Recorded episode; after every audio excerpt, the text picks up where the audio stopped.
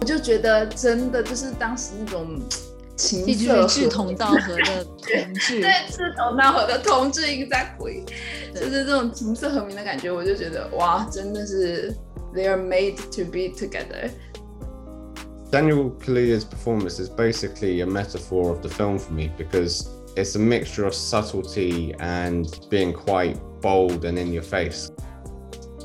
The people who did the protest in Chicago 7, they are white, and the price they need to pay for that is just a couple of years in prison, and they can continue their life. But the price the black people need to pay is literally their life it also shows how that American dream can twist people into to sacrificing yeah. others, which is, is exactly what we're talking about collectivism. Ultimately, the nature of selfishness that sometimes needed to chase the American dream. And so for these characters, they perhaps felt that at that period in time, the, the American dream wasn't much better. Hello，大家好，欢迎大家收听新一期的咔咔角角。 我们这一期还是会和嘉宾 Adrian 一起聊获得了奥斯卡提名的两部电影《芝加哥七君子审判》和《犹大与黑弥赛亚》。上一期呢，我们从电影的内容、制作以及演员的表现方式聊了聊我们为什么这么喜欢这两部电影。这一期我们更想聊一下这两部电影带给我们的思考，比如不同种族在同样激烈的改革运动中所面对的境遇的不同。那我们就开始吧，开始吧。我很想要讲一个我印象非常深刻的一个，而且也是我非常非常喜欢的这部电影的东西，就是这部电影本身，它其实在讲一个非常宏大的一个关于革命的一个叙事。可是我很喜欢，很喜欢里面就是 Fred Hampton 跟他的那个女朋友 Debra 的这个情愫的整个一个 develop 的一个过程，就是就是他主要是一开始嘛，他们两个才认识的时候是 Fred Hampton 在在做一个演讲，然后 Debra 呢就是他的一个观众，然后他们才认识的时候，Debra 去去找 Fred Hampton 说，就说他像一个诗人。然后听起来很诗意，但是其实他是在 challenge 他说，你自己在你的演讲 content 里面强调说，讲话是没有用的，你真的要 act，你要 take action。就他当时 Fred Hampton 在这个演讲过程中，他要引用切格瓦拉说的一句，就说 action is the supreme。但是有一点讽刺的是，Fred Hampton 最擅长什么呢？那就是演讲啊，就是 talk。对 对，我就觉得他很可爱，他用这个方法去 challenge 他。当时当然他不是认真的想要 challenge 他，他是最后就是说，但是我觉得你就是一个诗人。我就觉得哇，我被聊到了，你知道吗？就是 真的，就是我就觉得超可爱。因为我们刚刚想要讨论说你是做和讲，就是我觉得他讲是非常非常重要的，因为你至少要先把群众的这个 awareness 给激发起来，你才能会有对对，而且他也能看到，就他的。演讲不是单纯的就是演讲技巧好，他是确实看到了很很深刻的问题，然后再用，就是他只是在 telling the truth，对吧？但是，但再再加上他本身的这种对于革命信仰的这种坚定，他展现出来的那种，对我觉得更多的是这这样的。嗯，对对对，但我也知道，我知道 Deborah 她本来也不是说真的要 challenge 他，就是一个非常的。对一个一个可爱的场面，然后中间中途还有一个地方，我也觉得特别的被撩到，就是就是 Debra 去他家的时候，本来想喝个咖啡什么的，然后嗯，当时 Fred Hampton 正在练习演讲，还是在练一一段，应该是在听那个 Malcolm X 的演讲，在在重复，对对。对，他就在跟着 Malcolm X 念，然后这个时候。Debra，他就加入进来了，他们就一起在念，就是同一个演讲，就是都是在 recite。哇，我就觉得真的就是当时那种情色志同道合的同志，对，志同道合的同志 exactly，就是这种情色和鸣的感觉，我就觉得哇，真的是 they are made to be together 的这种感觉，就是超棒。然后对这个时候呢，他们就 develop 到这一个阶段，他们就在一起了嘛。在一起了，然后最后一个我还想要聊到的就是 Debra 怀孕了，他嗯不小心她的一个日记呢被 Fred Hampton 看到，就是说他会有一点质疑自己会不会成为一个 bad mother，就是他觉得可能把孩子带到这个充满战争的世上，同时这个孩子的父亲又是战斗在最前线的一个人，也就是说他的充满了风险，他可能随时就要进监狱，随时可能就会牺牲。那对于这个孩子的成长来说是好的吗？就是他会不停的质疑这些问题，就是我就觉得这个事情就是你能看到说一个对你政治诉求、政治理想多么忠诚的一个党员来讲，嗯嗯但是你同时作为一个母亲，你可能就会有这么一点怯懦，或是就是在这一点事情上，你就会有一点退却。然后他当时同时也有一个很好的一个 comparison，就说对于 Fred Hampton，他好像就没有这么多 concern，因为他的使命好像是作为他自己他出身来讲，他的使命就是去战斗，就是去 save the people，但是你就能感到那个女性角色有更多的挣扎在里面，所以我觉得这一嗯。点细节也、也特别特别的有感触，就是对它是在一个是的很宏大的叙事里面的一个个人的情感的一个一个包裹吧，嗯。我就这个我也特别的但觉得 impressive，嗯，对我我记记得那个场景，但我我反而是觉得，就是当时他就是 Fred 看到他的那个日记之后嘛，看到他在问自己是不是一个坏的母亲，然后当时 Deborah 就吟了一句诗，开玩笑，哦对，那里也很当时撩 Deborah 人，那个地方，我觉得是非，我觉对 Deborah，他就当时就用一首类似于是诗，可能是他自己写的诗来回应了嗯，那个、嗯。呃 Fred，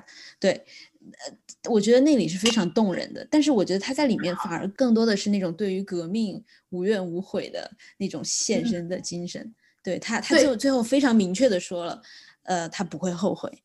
对对对，我觉得对，而且而且就就还有一个想要补充，就是那个场景它非常有意思的是那一段，它也交错着播放着是那个 Jack 那个、一个。Black Panther 的那个会员党员，他当时是正好因为他想调查他的朋友在一次跟警方的冲突中受受伤，然后住院，然后突然死亡的事情，然后就这样就产生了冲突，跟警察就就嗯。展开了枪战，然后正好他这两个场景是有点穿插在一起的，就是你嗯。感觉到我我觉得就是他呃 Deborah 她作为一个母亲，你嗯。她当时他们的 concern 就是要把孩子带来带到一个这么混乱的场景，然后包嗯。括他自己的孩子以后会不会再去面对这样的事情，也像那个 Jack 一样，需要跟警警方进行枪战，然后这么危险的流血牺牲，最后那个 Jack 死了。对，就在嗯那个枪战中死了。对我觉得这个穿插也是非常有力量感。然后他，但是他依然就说的是他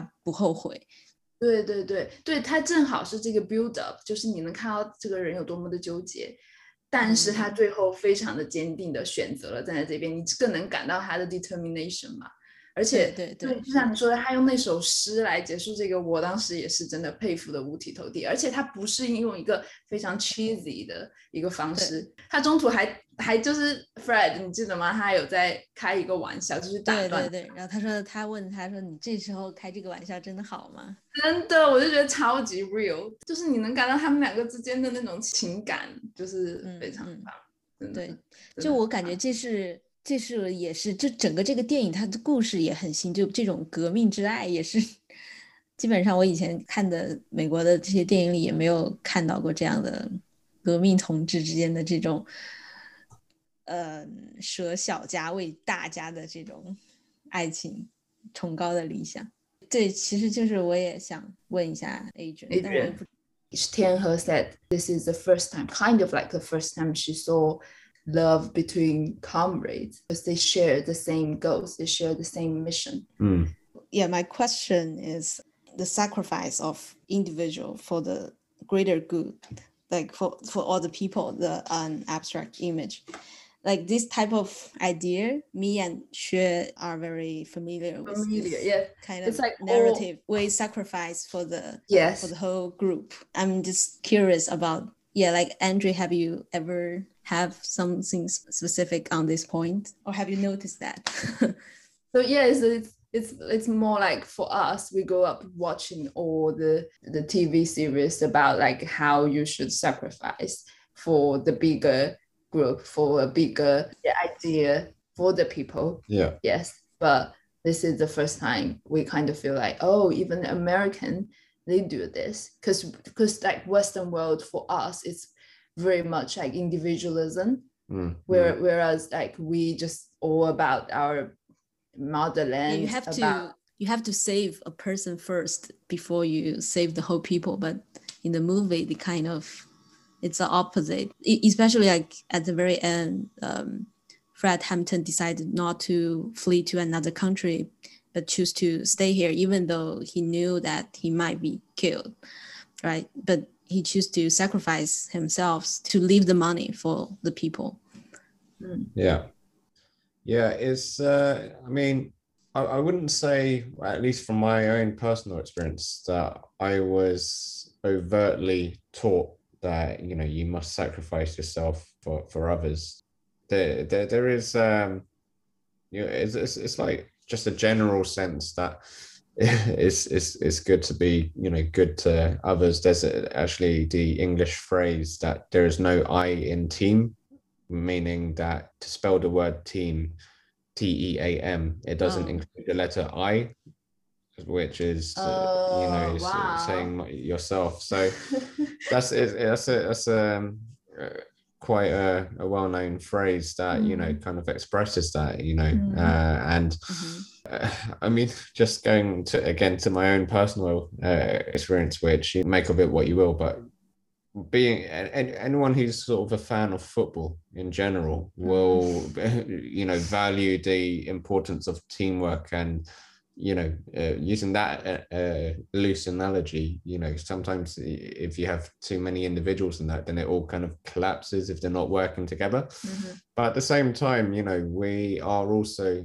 well, I was taught that you can be anything you want to be, which is a Mm. very individualistic thing because, you know, you, in other words, you're not necessarily, just for lack of better phrasing, you're not, you're not just a cog in, in a machine. You're actually a, a person and, you know, you can have your own unique path. So I guess that from that point of view, it's kind of taught and encouraged in some ways. And you know, I, I- do take your point that you know when you see a film like uh, you know Judas and the Black Messiah, it's it, it's true that there are some people who follow more of the other school of thought about you know uh, collectivism. That's true, but one thing I would say about it is the reason why they were newsworthy was because they were in the minority ultimately, and you know Yeah. You do get Fred Hampton's, uh, you know, in uh, in the West. That's true. Um, and we're seeing that you were talking about, you know, where he's uh, sacrifices the money. It was basically uh, at that point in the film, if I remember rightly, he um, was looking at going back into prison for five years, um, and so he was kind of offered money to. Uh, escape essentially, but he turned it down and he was willing to do his time, which was a complete juxtaposition to the other character who the, the reason why you know this whole uh Mm. thing went you know happened was because this bill o'neal character he did he, it was i think it was the exact same sentence if i'm not mistaken for stealing a car at the beginning Yeah. it was Mm. five years in prison Wow. or you you basically take down you know help to take down the black panthers and he Yeah. went the opposite direction and Well, so that's interesting. This Mhm. point. yeah that's a, a good call Yeah, so it's you know it's showing that both things happen, which I guess is kind of similar to what I was saying that you know there's no I in team, but at the same time you can be whoever you want to be, if that makes sense. So Yeah. I think that was a long way of saying you know both kind of happens. Yeah, and I just want to add that I I think there must be some universal values across Western and the Eastern world. So basically, we appreciate teamwork, and we also appreciate you need to be as who you are. Like you need to grow as who you are in Mhm. in either like West and East. I think the difference, especially current days, are like more subtle. So if we, for example, we, if we talk about the Henry and Meghan, they migrated to America. Yeah. And the kind of like the feedbacks or the reactions from people in China and reactions from people in Britain is kind of quite different, which Mm. is a good example for this. In China, there are many people criticize what Harry did because they just think you are doing this ridiculous or adventurous thing. You're just kind of betrayed your family, where like the royal family is a important sign here. It's like Yeah. You should not country. yeah, for the whole country. Come on, it's the Yeah, how queen. could you do that? How could you do Mm, that just mm. for your personal happiness? Does that make Yeah. sense? Like, Yeah. yeah, yeah. You should not do that because it's your home country's image. You can just like sacrifice a little bit for your own happiness to make your country looks better. Mm. But yeah, actually, but in their country, in Britain, I guess many people supported them. I mean, not really like supported them to go to America to do this interview, but more like they are quite against the the old system of monarchy work. Um, so they they think generally they think to have this mental problems and to have like even racism in the royal family is not acceptable at all. And the way they choose to go to america i don't think it's blame we, we need to blame not we i mean british people blame on them right?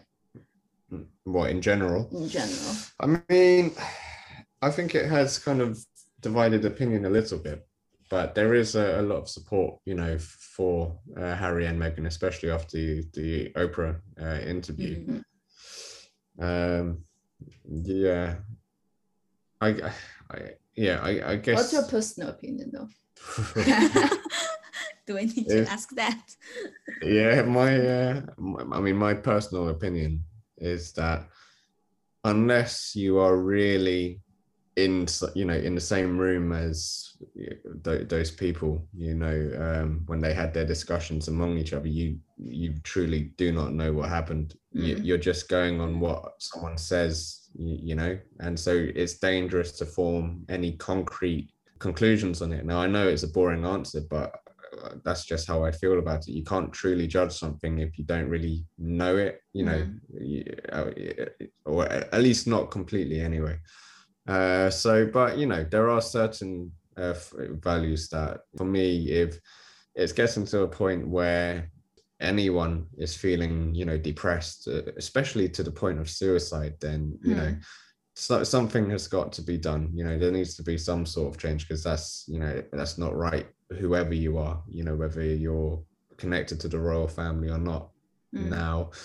Yeah I, I i don't know enough about the, the the rules of the monarchy and so on but yeah i- if if Mhm. if that's going on then you know something has to be done it's interesting again. So he, what he said is more about Britain, but do you know like what's the sentiment in US? Because I imagine whatever I knew about US is they totally support Meghan, Yeah, yeah, like our yeah. American hero or something, who kind of Yeah. saved the prince in UK.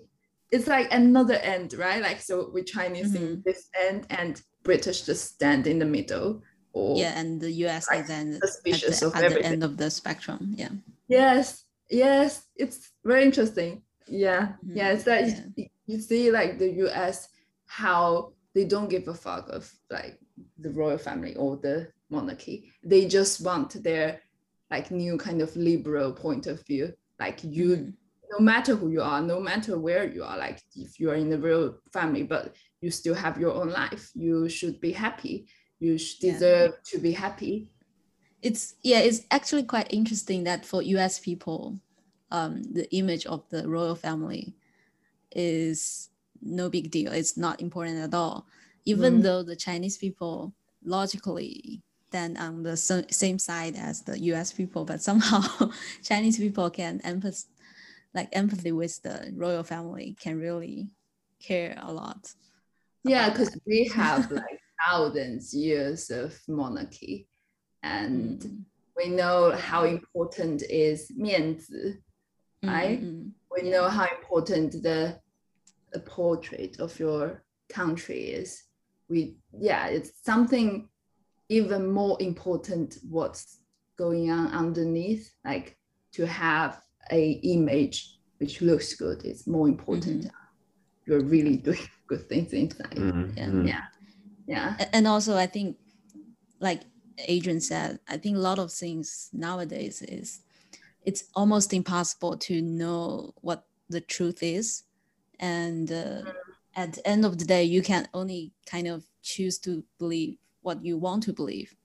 And yeah and that kind of form um, a loop. Mm, and things start to become more and more polarized. Mm. Okay let's come back to our black panther. Um black yeah but it was very interesting discussion. My- My favorite scene in uh, Judas and the Black Messiah was uh, when the Queen arrived. So I thought I was oh, quite. I anyway. Okay, let's back to our topic, um, Black Messiah. So Adrian's joke kind of remind me my my best saying in the movie，、yeah. 对，然后这也就让我想到我比较喜欢的一个，或者是印象很深刻的一个场景。其实其实有两个地方，一个是那个呃 Jack，就是他在跟警察枪战的时候，最后他也是负伤了，然后他到一个非常昏暗的地方，然后就有一个警察追上来了。然后他就射中了那个警察，警察躺在地上，然后他就慢慢的拖着他受伤的身躯走近，然后那个警察躺在地上，然后他俯视着警察，然后警察向他祈求祈求说 please no，然后但是他然后再给了一个仰视的镜头，然后就看到完全是打破了这种当时的权力结构，黑人高高在上，然后警察警察躺在地上，然后他然后就他没有说话，一枪把警察打死了。对，我觉得那是一个非常 empowering 的呃场景。当然不是说就是鼓励这种暴力，我我是觉得就是这种权力结构在电影通过镜头语言把它进行反转了，对我来说是非常有力量感的一个场景。对哇好有趣哦那你知道一秒之后发生了什么吗一秒之后，jack 就被射死了是吗对对对，接下来的接下来后来就黑幕了，然后就听到砰砰砰枪响，他就射死了。嗯好有趣啊对，然后还有一个就是，我觉得还有一个让我很很受触动的，当然其实更多这是来自于 Fred Hampton 本身，就是当时 Jack 死后，呃，Fred Hampton 去找 Jack 母亲谈话，就是想抚慰他的忧伤，就是慰问家属。然后 Fred 的母亲就是，他就说他让他很难过的，就是他不希望他的儿子，就他儿子其实从前面也有伏笔能看出来，他是一个比较比较有，甚至就像一个孩子一样，有时候就有一点软软的那种一个一个人，就是他不希望他的儿子最后居然就变成一个冷血杀手。然后那个场景过后，就另外一个场景，就是最后快结束的时候，Fred Hampton 就说，他把本来那个钱给他，他是可以逃逃出国家的，是那个皇冠党那个黑帮给他的钱，让他就逃走，但他就拒绝了。他最后把这笔钱给了黑豹党里的医生，说让他们去继续他们的免费医疗项目，而且就说把那些诊所命名成 Jack，因为他说他希望人们在听到他的名字的时候是感觉到被治愈的，是被温暖到的。瞬间，这个场景就让我觉得非常的感动，就觉得他真的把他妈妈给他的交代记在了心里，然后，然后就去，就他真的是一个非常伟大的领袖。嗯而且后来我查了一下，就是在现实生活中确实是这样的，就是当时他们在我我不记得哪里了，一个地方的呃医疗中心就是就是以 Jack Winters 呃命名的。哦真的就现实生活中是真的有这一个对对对，这是真实的发生的事情。哦，我觉得还蛮感人的。然后我还想要，我想要有一个也对我我印象特别深刻的，就是就是 badge as a symbol，就是哦它对只出现在了两部电影里面，出现了很多。就是比如说，我们如果讲到刚刚的 Chicago Seven，对对就是对对对它有一部是他们在那个呃最后的那个商店对的外面，对。bar 吧，是一个 bar 的外面，然后他们对对呃示 bar 威者对困住在那边，然后警察就围住他们，然后那个时候他们就取下了他们的 badge，扔掉他们的 badge，然后就开始压迫，就是有一种，就那个就是应该是真正的 riots，就暴乱开始的时刻，就是当他应该是想要逃避法律责任，所以才说那一刻我不是警察的这种感觉吧？对对对对对是的，是的，然后开始进行暴力的一个压一个实施。然后在我们这个 Judas and Black Messiah 这个电影里面呢，也有很多很多关于 Badge 的一个，嗯就是一些一些描述，对对，他他他里面有一个人说一句话是说 Badge is scarier than a gun，就是一个对，就一开始的时候，那个 Bill 是一开始的时候，呃，就是那个 Judas 他被抓起来的时候，就警察就嗯问他，哎、你你偷车，他因为是假冒 FBI 警察偷车嘛，然后被抓嗯起来了，是然后警察就问他，哎、你这个你咋就不能像一个普通的偷车贼那样带个枪呢他？们用然后怎么用了东北口音来表示，模仿那个警察。你 不知道，然后然后那个那个。对，那个 Bill 就就说了你你刚才说的这句金句，就说对。Badge is badge is scarier than a gun，就说当时，而且这句话他后面紧接着就说黑在街上的那些黑人随便都能弄到枪，然后这你看这就巧妙的侧面描写出了就是黑人嗯社区中的暴力是广泛存在的，就是你看他们治安也不好，对，就是嗯也。展现了社会现状，就他们很容易就能得到枪，就即使他们嗯确实生存环境就是很恶劣的，但是就嗯即使在这个前提下，就是警徽这个 badge 也是比枪更更吓人的，嗯嗯嗯嗯，而且这个背后就象征的是，就国家的那个国家机器权力机构，整个他说后面就会有一一一队的人来对抗我们。这个就超级讽刺，嗯因为我真的不得不联想到现在，from the badge, I I just can't help myself to say how relevant it is, like till now. The badge Mm. is basically just a symbol of how powerful the policemen are, the Mhm. institutions are. So if we look the current situation, basically everywhere in the world, just like how, what we discussed in our first episode, how the policemen, like how powerful they are, but like at the same time, it's like very contradictory, like figure of basically the how the policemen are. Have have you seen there've been protests in the UK? I think it actually along the lines of kill the police, if I'm not mistaken. Kill the bill Kill the bill, that was it. Yeah, yes. in which Bristol. yeah, which What is is exactly kill the bill? Well, the, the bill is um, it's like an English way of saying the police. Uh, I think it's Oh, from the the old bill. So yeah, it's quite a, a brutal um, movement. I guess. It was like only last week, I think. Yeah, very very fresh. Yeah. oh, it's Yeah, a and recent like- protest. Like, Yeah. kill the bill. It's not the, the slogan is like kill the bill. Kill the bill. Yeah, Yeah. Yeah. And It's kind of like UK the defunding the police in US. Yeah, yeah, yeah, yeah. Uh-huh. And in US, US, the Black Lives Matter, and yeah, and also in Asia, Myanmar. Myanmar, yeah, Yeah. like in Myanmar, in Hong Kong, yeah, again, it's just everywhere in the world. We have this kind of Yeah, I, yeah. I was trying to say how relevant this movie to now again Mhm. about like Yeah. how the police situations are. Yeah, Yeah. I think even the action of taking off the badge, at least, is also mentioned in the Hong Kong protest, Yeah, yeah, right? exactly. I mean, because I've watched it twice now, I think it's, it's it's it's really interesting because it's well, at least from certain perspectives, it, it's both a reflection and also a, a slight contradiction, uh, you know, to what's happening now, what we've covered. So it's got flashes of, you know, things like Black Lives Matter, for example, you know, uh, discussions about various police forces uh, around the world, and it, it kind of continues that narrative Mm. but at, at at the same time you know something that especially at this you know particular moment in the uk for example and i guess uh you know just broadly speaking the west in in general terms it, it sort of juxtaposes the way that china uh, has been portrayed you know in in some western media uh, recently you know because it, it is actually painted, you know, very flatteringly in this film. You know, uh, they they they hold a, a high regards to uh, you know the Chinese uh, sort of leaders. Um, so, Yeah. uh, Chairman yeah. Yeah, he's basically like a hero. It'd be interested to know what you guys think about to uh, you know a lot of these characters. Yeah, I, Mm. I think during that time, many leftists um, in the US kind of admire Chairman Mao. Mm. And the Maoism has Mm. had a big influence during that time.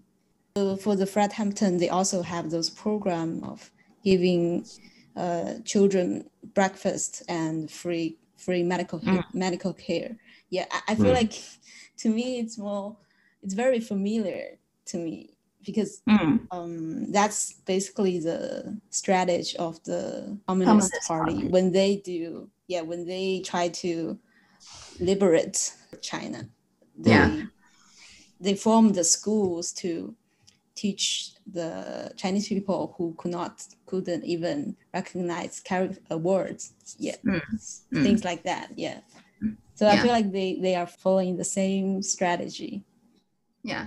For me, it's more like the Chairman Mao is more like a symbol Mm, mm, because I think he was the one in the world who really, really, I mean, except the the Soviet, um, he was the one who really did this very radical revolution in terms of socialism. I said radical in a way that in China, we have this like kind of 五年大跃进 those things Oh. basically Mhm. we form this s- small society and it's not like everyone cooking their own family but we have this kind of canteen mm-hmm. community. shared by a community. Right. it's really really feels like it's socialism is getting achieved. But yeah so i think he was the one who really did the radical reform in china and the information when they get to us or when they get to the western world. Yeah, it's kind of he is the hero It- and he's a hero who really did that that's yeah. yeah but at the same time i want to say it's not it's the truth but it's it it's not like he really saved us it's very like ironic because it's it was during exactly the same time 1968 was our cultural revolution right Mhm. yeah so yeah it's kind of like the darkest time in Mm. china That's interesting. Yeah. yeah like when everywhere else in the world we're like worshiping Mao, maoism but he is kind of implementing the maoism in china at that moment but in a very brutal way in a very kind of brainwashing way which like especially now we're looking at back it's totally drag our That's that's that's backwards it's, it's interesting because it kind of touches on something else that I kind of felt from the film, which Mhm. in some ways what you're saying about you know how they still were you know big fans of you know uh, of Mao Mm. I think it's as much about the state of America uh, for, you know for these people it's it, it's an interesting take on the American dream I think and there's certain scenes with the uh, Bill O'Neal character uh, who is uh, basically the Judas of the film Mm. where you know he uh, is um, meeting with uh, this uh, this guy from the FBI who he liaises with, and you know they share cigars together. They have Mm. steak dinners, you know, steak dinners Yeah. together, and Yeah. you know, im- importantly, Bill O'Neal enjoys them. You know, it it kind of shows like the American dream for this character in some ways of those things that Mm. people aspire for Mm. and it also shows how that American dream can twist people into Oh. uh, Yeah, yeah. sacrificing, you know, into sacrificing others, which is, is exactly what we're talking about collectivism. And you know, ultimately, the you know the nature of selfishness that's sometimes needed to chase the American dream. And so, for these characters, they they perhaps felt that at that period in time, the, the American dream wasn't much better. very interesting point Yeah. my god yeah at that scene i i was also thinking like he was at the steakhouse i was also like the capitalism is cooperating the exactly. And especially the cigar. It's just like the th- I think simple. he even wears sunglasses at some Yes, point. That's so yeah, yeah, yeah. At, at, at, at the very end, um, he wears sunglasses. So I think uh, when the FBI people they were talking that we, we cannot let the Black Panther go go big because at the end we will lose our entire way of life. So they kind of Mm. admit that it's not for the Ah. security. It's not. It's just to save our status of life. Ah, Yeah. Yeah. Yeah, no, that's what it boiled down to. And of course, you know, the, the people who are the victims, uh, you know, the, the, the ones who are being sacrificed essentially so that this other group can have this wonderful life, you know, it, it, it's natural in some ways that they would want something different, I guess. Wow, interesting. Very impressive.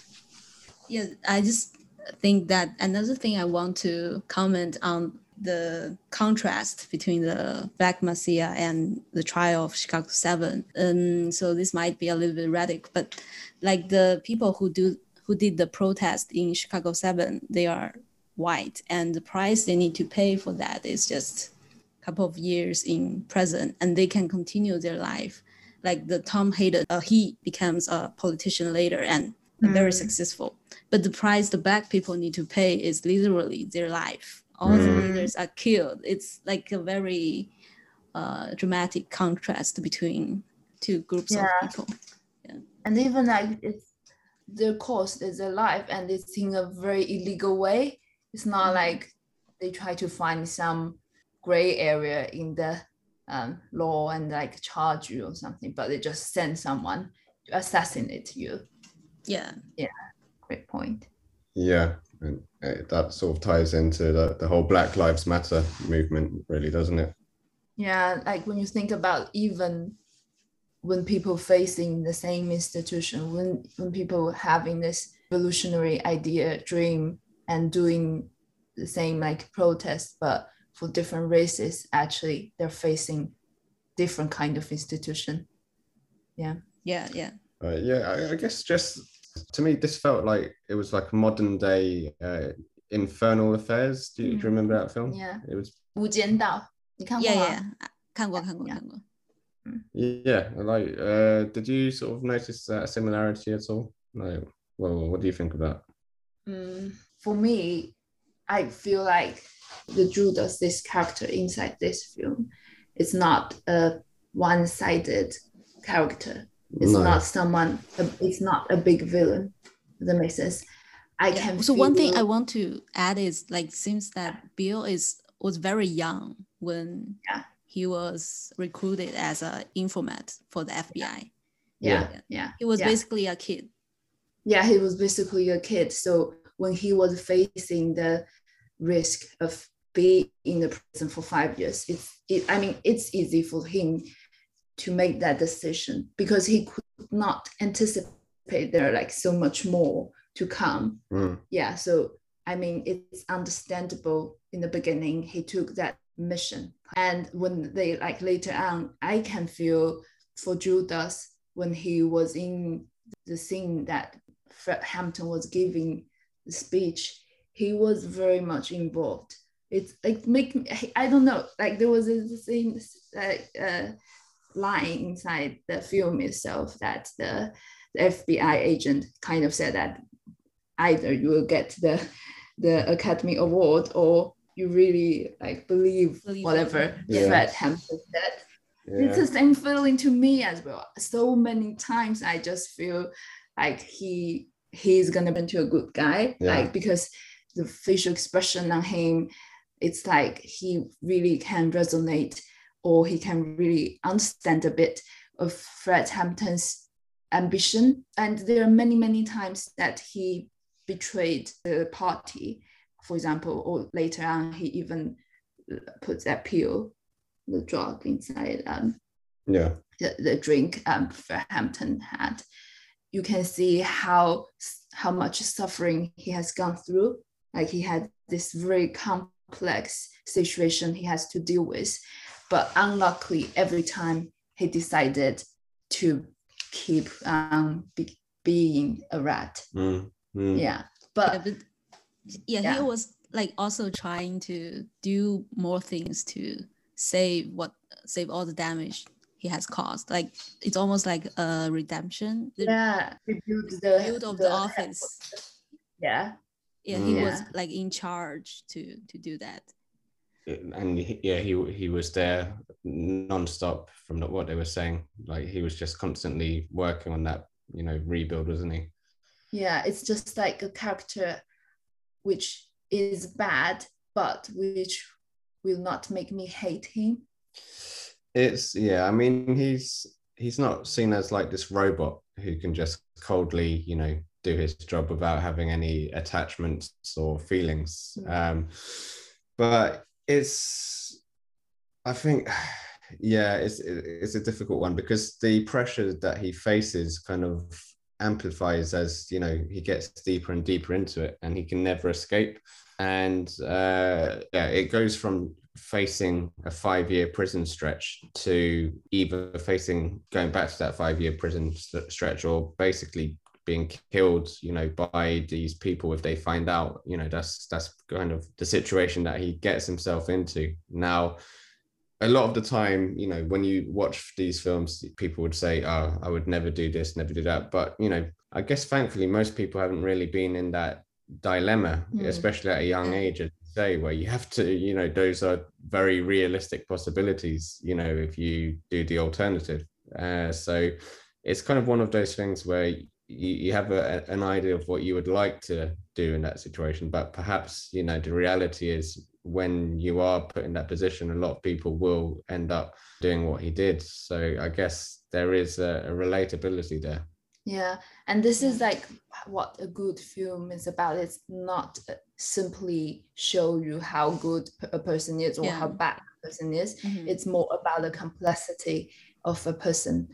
Like even for the bad guy, how you Yeah. can see how much struggle he has been through, and for the good guy, for Fred Hampton, there was not really like a hero image inside. I mean, it's not like Superman, I guess. yeah and the, the Yeah, thing yeah. that- something that was interesting i i mean i i don't know if i've completely understood the film correctly or not but basically i i mean i guess we've been talking about what what's happened towards the end anyway and a lot of it's based on real life that people will already Mhm. know but he is essentially at the end given his freedom uh, by the FBI. You know, I think he's given a gas station or something like that. Yeah, um, yeah. And he's allowed to be a free man essentially. But then in the credits, it did it say that he continued to work with the Black Panthers? You know, beyond that. Yeah. Was, was that Yeah. you know with the FBI still, or was that just him wanting to still be a part of it because? I, like, I wasn't remember it was saying that he was active in the Black Panther and also provide information to to the FBI at the same time. Ah, okay, Mhm. right. Yeah, I just but- think he could not get out of that situation. yeah, I I feel like it's a no end job. But but surely that's unless the FBI changed their minds, you know, after after that scene. But it seemed pretty clear cut that look, we've given you these keys to a gas station, you can be free now. Mhm. So why why did that? Why did he then continue then? Yeah, since we're talking about the ending of this film, Hmm. Mhm. echo back to the ending of Chicago 7. Uh-huh. Yeah. I hated that. I hate that ending Hmm. because it's like so sentimental. Where no, no, let me let me finish my impression and you can correct Okay, me. Okay. sure, sure. Yeah. No, no, I'm Where- not correcting you. I'm just saying. Oh yeah, Go yeah. ahead. Your your opinion. I mean uh, your opinion. Um, where everyone waving their fists in the air, Hmm. and where the music was like really, That's what I was saying earlier. It's very old school. Very That- old that- school. Like, yeah. yeah, this kind of a bit dreamy ending. It like sounds like a optimistic ending, but when you read the uh, later on the credits, you will see they were still sent to prison for five years, all of them. right? Hmm. So Mm. Yeah. back to this one, it's like the same logic that they kind of give you a not that bad ending. Well, it was a pretty bad ending. Okay. Yeah, it's it's that. Um, Well, I- I, know what you mean though, in terms of it, it offers hope with like what you know, Fred Hampton Jr. for example, and Hmm. that, that from that point of view. So I just want to comment it on the ending of the Chicago Seven. Yeah. It's kind of related to like because of the COVID, many people died, right? And I think the New York Times also print the name of every people who died because of COVID uh, Uh, in the newspaper. So it's kind of following the same idea of that to me. So so I so I guess I I agree with you on the waving fist that part. The, the music I don't like that as well, but I I I, I would appreciate they shouting out the name. shouting out all the names. Yeah, but also has also had a side doubt like how long it's gonna take. But, but- Me too. yeah, but But there's like how many two thousand and something names? It- yeah i was i was doing math like how it's, it's irrelevant but i think uh, I- this I- also kind of shows uh like a glimpse of the in- individualism it's like you need to explicitly remembered say every yeah the, the name of every individual instead of just Just one. Uh, just a yeah. number or something yeah Yeah. Yeah, I mean, yeah, I I, I completely uh, understand and you know agree uh, with what you you were saying about the ending of the trial of the uh, Chicago Seven because I actually had to check my cholesterol levels afterwards. It was so che- it was so cheesy. Uh, but I I wonder, do you think that it's done intentionally to give people hope?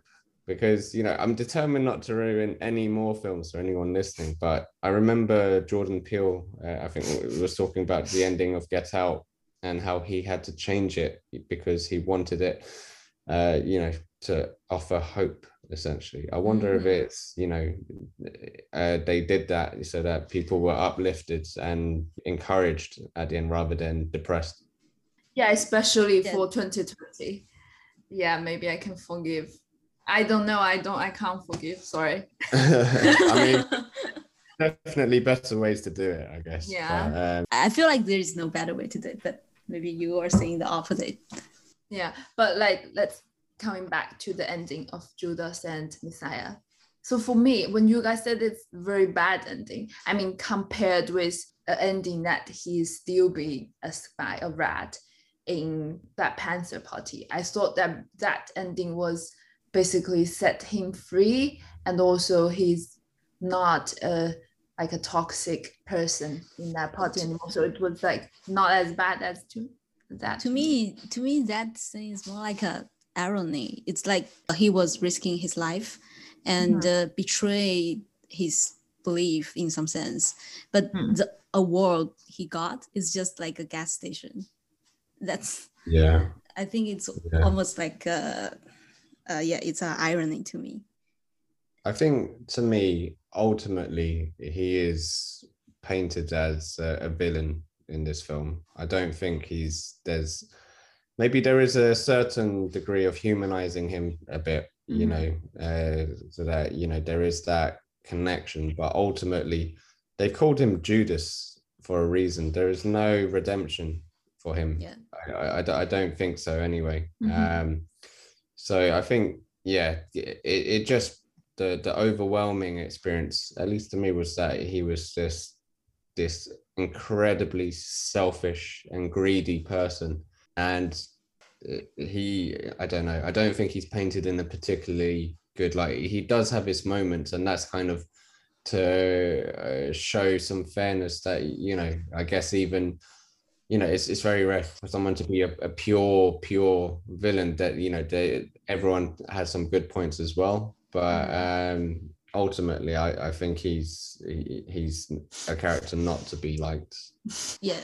Eventually he will he committed uh, suicide like in real life.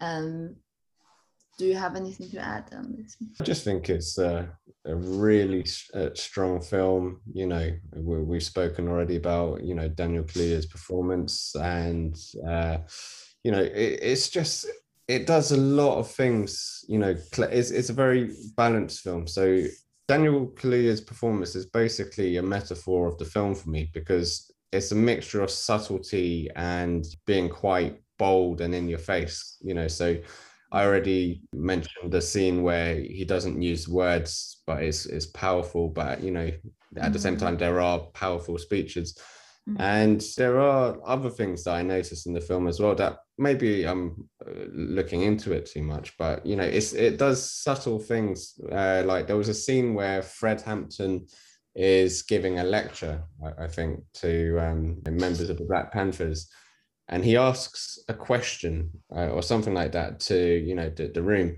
and immediately a guy puts his hand up, you know, because he wants to answer it, but then Fred doesn't ask him, uh, even though he's the only person who's put his hand up. Instead, what happens is someone else in the class kind of shouts out the answer, and so to, uh, to me, it, it was.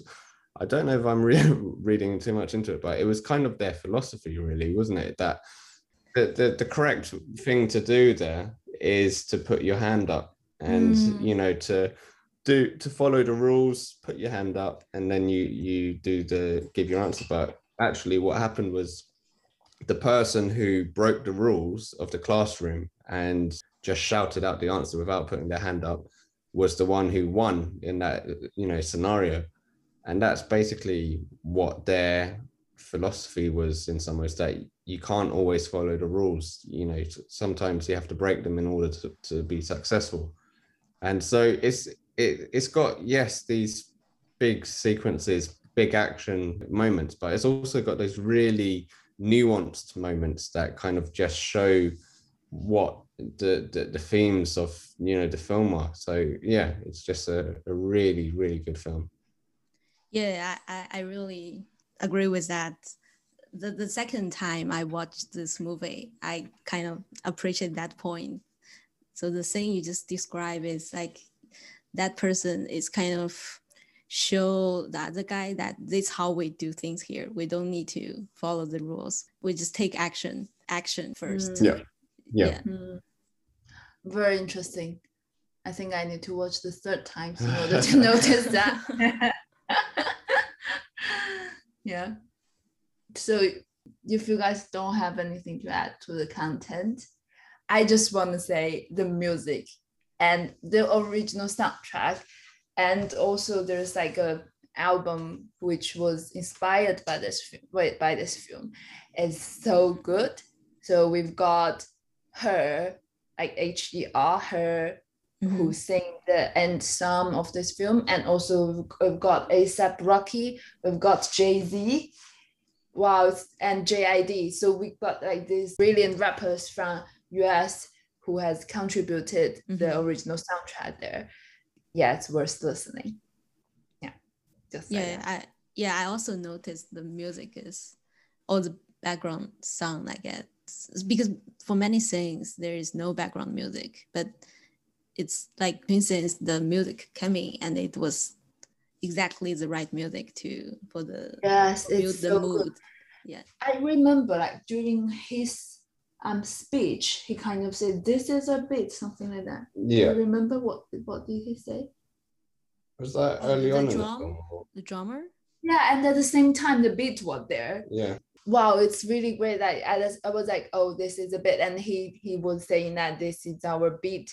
Yeah, it's just the beat was using differently, like tone gan. Do you know what I mean? Like from your ear and from his mouth, and at the same time, it's a metaphor. It's like something in your blood. Yeah, it's very Mm. great. It's great. Yeah. yeah that's interesting Yes, so I'm just curious between these two films, the Chicago Seven and Mhm. Judas and Black Messiah, which one do you like more? oh gosh I, I'll, I'll let uh, Desheng um, go first so I can think of my answer longer. Yeah, you go first. yeah so i feel like i'm maybe i'm a little biased because i just finished watching the black messiah now i feel like maybe it's better than the trial of chicago 7 it's because I mean, you like me- that more, right? You, it's more like you like that more, or you think it's better than the Chicago Seven. uh, It's know. more yeah it's it's both ways i guess uh, yeah because it's just richer in terms of the material and how much you can read from the from the movie Mm. and also like i just it's my personal preference now i Mm. i tend to like the things that are close to the closer to the re- reality more so Mm. yeah Mhm. because i think um the truth has a power so Yeah, thank you for giving me time to think about this. Sorry to put it in the first one.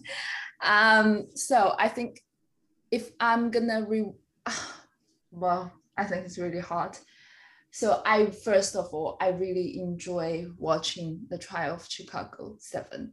I think it's a really like uh, experience watching it in terms of like I got no distraction. I was continuously engaged and it's gripping, exciting as well. And I love the cast. Mm. I love Sacha Baron Cohen hmm and Mhm. Eddie. Eddie Redmayne, yeah. Yes.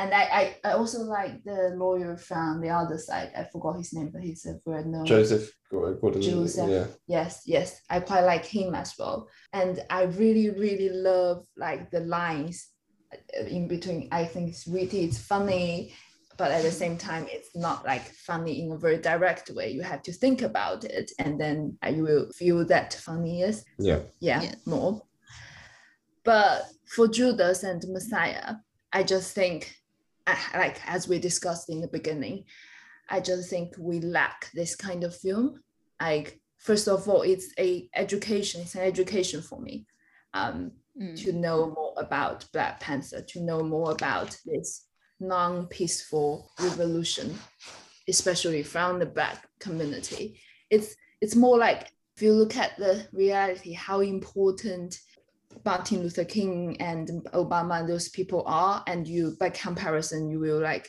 know how less important black panthers are so we really need these films, need this great work to put this to the mainstream, to make mm-hmm. people aware that we have this side of history. I think Yeah. the, just very important that we we have this film, and at the same time, like I really like the the love story inside, and I love uh, Daniel as well, and I think the it's not only about Daniel Kaluuya's acting. I really like the Judas, the performer, the actor from. I mean, it was it Lakeith Stanfield, was it? Stanfield? Yeah. Yeah, I really like his acting as well. He's also in the And- Get Out, right? Yeah, Yeah, what, what was he? Um, I think he was like the rich friend that Daniel had. the one who said "Get out," like, lit- literally. get out. Yeah, so I'll vote for Judas and Black Messiah just for one reason because Chicago's ending was I really Uh, yeah I can't take that. and they say it's the most important scene because it's what you walk away with. so, yeah, exactly. I will go away with the not good. so yeah. you've both gone for uh, Judas. yeah. Right. Okay. I mean, thank you for both for letting me think extra long, but it hasn't helped. This is still a very difficult decision. I mean, okay. I, I think if this was uh, just because I, I seem to be using sport analogies tonight, um, if this was a boxing match, then it would, for me personally, it would be a tie, but I would give it on points to Chicago. Um, I mean, I think Judas and the Black Messiah is a more important film, Mm. which perhaps objectively that's the be all and the end all. But you know, just subjectively for me, as a bit of filmmaking, I think Chicago wins it just for me, just Mm. because I think the writing is better. Mm. I think that the acting, you know, the there's not a huge amount in it. For me, I would just about tip Daniel Kaluuya uh, ahead of Sacha Baron Cohen. You know, despite the uh, the hours of uh, praise I, I, I gave Baron Cohen earlier. Um, but you know, the acting is strong in Chicago, Seven. The editing is is amazing at Mm. times in Chicago 7. How often do people say that? You know, oh, I really loved the editing in that Mm, film, as you were mm. mentioning. Especially for me, someone who has no awareness of this kind of thing before. yeah yeah and again just this is a purely subjective thing right but for me I, I i accept i'm probably in the minority when i say that uh, i'm not generally the biggest fan of aaron sorkin so for me to then see a film and a script that i thought actually this is this is very well done you know and this is better than uh, his previous work that extra, you know, bonus marks of the pleasant surprise factor was uh, another thing that tips it in, in uh, Chicago's favor for me. I mean, with Judas and the Black Messiah, I like I said, I've seen Daniel Kaluuya many times. I know he's great, so it's not a huge surprise that he's great again now. But with Chicago Seven, I have to admit, when I saw Aaron Sorkin, I was a bit like, mm, okay and it was better than I was expecting, which is a, a big thing for me. Mm, mm. Thank you so much, Adrian, for joining us Yeah, it was really fun, and maybe we'll consider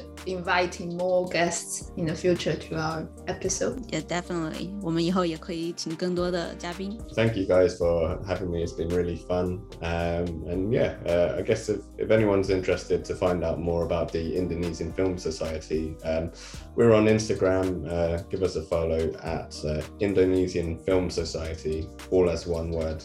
对，我们会把 Instagram 的信息也放到 show notes 里， 大家可以关注一下。以上就是开开角角本期的内容，感谢大家的收听，欢迎大家在评论区把想说的话告诉我们。也欢迎大家订阅我们的节目，我们会努力为大家带来更多精彩的内容。